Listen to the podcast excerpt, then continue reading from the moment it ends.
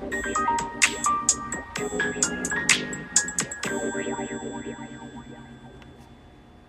うこそヨタの体チャンネルへ。この番組は健康で楽しく毎日を過ごしていきたい人たちが日々の生活をどう賢く工夫していくかをテーマにお届けしております。皆様こんにちは。今日は過食をしないようにする方法ということをお話ししていこうと思います。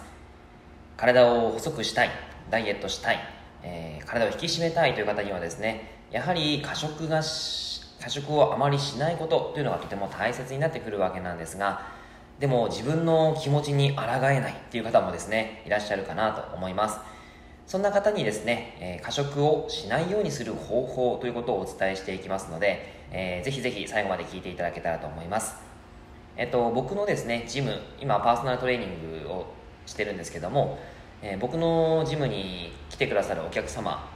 もですねダイエットの方がダイエット目的の方が本当に多く来られます。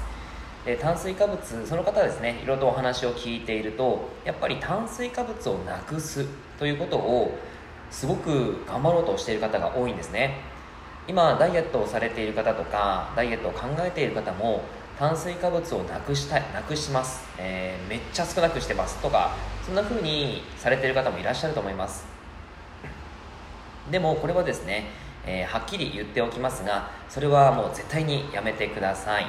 えー、炭水化物を抜くということはですね、え体内の水分量が減るんですね、えーと、炭水化物、まあ、糖質に 1g3cc の水が含まれます。例えば、まあ、ご飯そうですね、えー、ご飯を 200g 食べたとしたら、まあ、200g ちょっと多いかもしれないんですけど 200g 食べたとしたらそれだけでも 600g の体、えー、水分が体から、えー、水分が入ってくるということですね。なので炭水化物を抜くということは 600g の炭水化物水分が抜けていくということなのでその分ですねやはり体重は減少しやすいです。はい。まあ、なので体重の減りは早いんですが実際に脂肪が燃えて体重が減ったわけではなくて水分量が一時的に減って体重が減っているように見えているだけなんですね。まあ実際そのえー、例えば来月に結婚式がありますとか大会がありますっていう形であれば炭水化物を抜くことはありかなとは思いますが、えー、長期的にしっかりとダイエットをして、えー、体を引き締めたいその引き締めた体を引き続き、え継続させたいということであれば炭水化物を抜くとかめちゃくちゃ少なくするということはもうおすすめはしないです、はい、やはりなんでこんなにこう言っているかというとえ基本的に人間の体は糖質由来のエネルギーが減ると筋肉を分解してタンパク質由来のエネルギーを使ってしまいます。糖質がですねなあのない体の中に入ってこなくてで、えー、糖質からのエネルギーが使えなくなってくると人間の体は糖質の体を糖質をエネルギーに使うことは下手くそになるんですね。それを対等機能低下症というふうに、まあ、低下症というわけにはいかない言わないんですけど対等機能低下ということがあります。そうなってしまうともう一回食べた時炭水化物を食べ始めた時にその糖質を代謝することが下手くそになっているので脂肪として蓄積されやすかったりとか体内の慢性炎症につながっていったりもします。はいまあ、よあのリバウンドした方の体の状態ってあまりやっぱり良くないんですね。えそういう状態になりやすいですよということなんです。さらにタンパク質を分解しますから筋肉量の低下とか腸内環境の悪化というのにもつながっていったりします。そうやって、えー、リバウンドしやすい体ができてしまって、えー、肉体的だけではなくて精神的な問題もちょっとずつ出てくるということがあったりするんですね。だからこそ炭水化物をちゃんと摂るという方法でダイエットをすることをお勧めします。はい。まあ、今回はですね過食というのがテーマになってくるのでえー、過食をしない方法ということをお話ししていくわけなんですが、えー、まあ、過食基本的に体重が増加する原因、まあ、体脂肪が原、えー、増加する原因というのは一食にその自分の摂取基準摂取量ちゃんとした、えー、これ以上取ってしまうと脂肪に蓄積されるよっていう量が大体あるんですけどもそれ以上に食べてしまった時に太ります。なので、えー、その過食ということを抑えなければいけないですね。抑えた方がすごくいいんですが、えー、まずですねやはり今回はその過食のテーマでお話ししていきたいのが食物繊維と短鎖脂肪酸の不足そして血糖値の乱高下この2つです。もう一回言います。食物繊維と短鎖脂肪酸の不足、えー、もう一つ、えーと、もう一つは血糖値の乱高下。この2つを解決することで過食を抑えることができるんですね。まず1つ目の食物繊維不足ですがえこれはもう言わずと知れた、え野菜海藻きのこ類にも入っていますし穀物系、えー、玄米全粒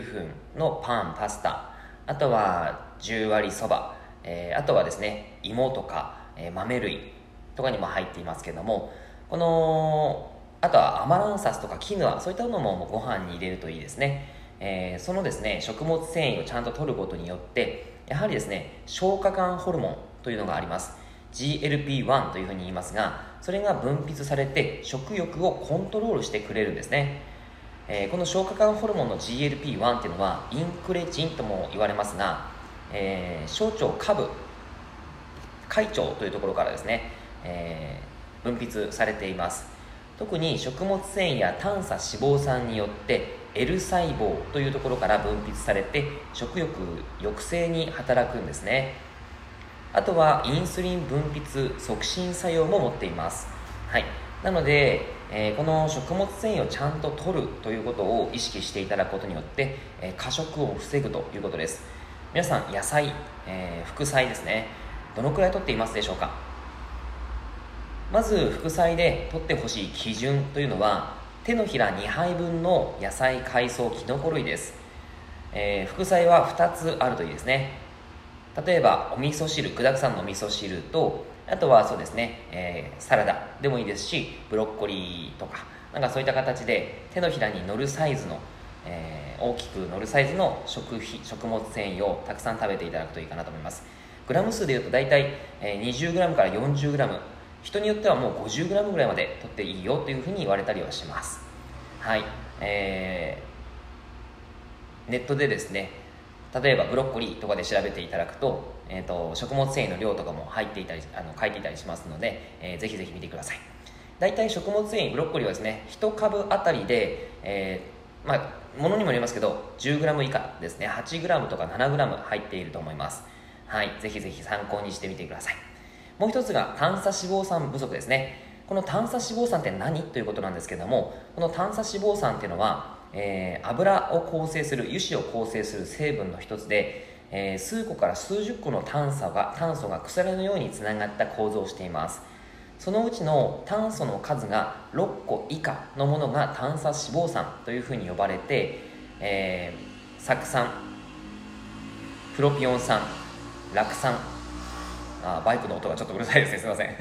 はい、えー、今ちょっとジムがですね僕のジムなんですけどもあの大通りの前なのでかなりですね車の音がうるさいんですね。はい失礼しました、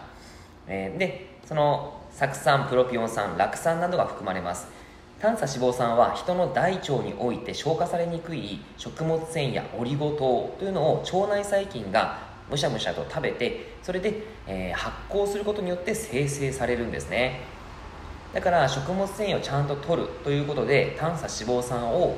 え、分泌することができます。自分の体内でその短鎖脂肪酸を作れるんですね、えー、腸内細菌が作ってくれます。これが人のエネルギー源となって体がもうエネルギーを作らなくていいなっていうふうに判断して余分な食事を必要としなくなってくれるんですね。だから食物繊維を取るということはさっきの GLP-1 の分泌にもつながりますしあとは短鎖脂肪酸というのを自分で腸内細菌が作ってくれてそれがエネルギー源となるということです。それによって過食を防ぐということになります。はい、だからまあ野菜海藻きのこ類、えー、穀物系というのはとても大切ですよという話なんですね。はい、ではさっきですね、えー、もう一つお伝えしていた血糖値の乱高下。この血糖値がですね、えー、急上昇急下降していくとインスリンというホルモンが、え、大量に分泌されたりとかして、え、これも不安定な状態になってしまうんですね。この影響で血糖値が急激に下がりすぎてしまって低血糖を起こしてしまいます。低血糖は食欲を増進させるので食べ過ぎにつながってくるんですね。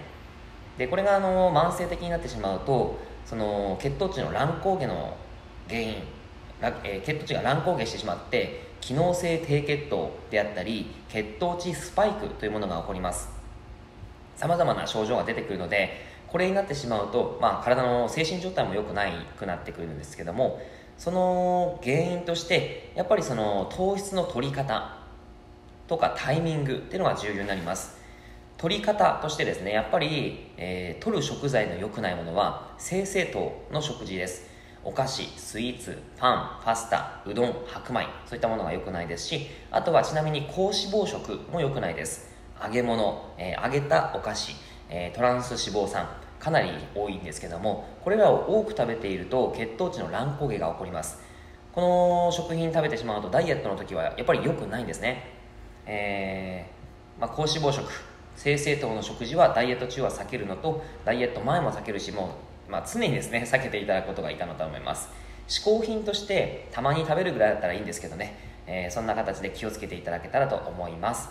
はい。というわけで、えー、今回ですねあのお話しした内容のまとめです。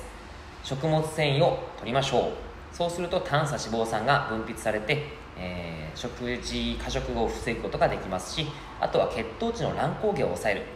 食べない。あの精製糖であったり高脂肪食を食べないということがとても大切になります。じゃあ何を食べればいいのってことなんですけども、えー、炭水化物は炭水化物でちゃんと取らなければいけないんですね。で、えー、未生成の穀物が非常におすすめです。拳1個分ぐらいの玄米、えー、全粒粉のパンパスタ10割そばオートミール芋かぼちゃ、えー、かぼちゃですね。えー、で難しければ白米にアマランサスとかキヌアそういったものを入れて食べてもらってもいいと思います。拳1個分ぐらいの炭水化物であれば、えー、まあ、体の肝臓の貯蔵グリコーゲンの関係でそんなに太ることはないです。はい。それを必ず3食取ること。あとは間食をちゃんと取っていく。補食として、えー、間食を取りながら、え、血糖値を安定させてみましょう。以上になります。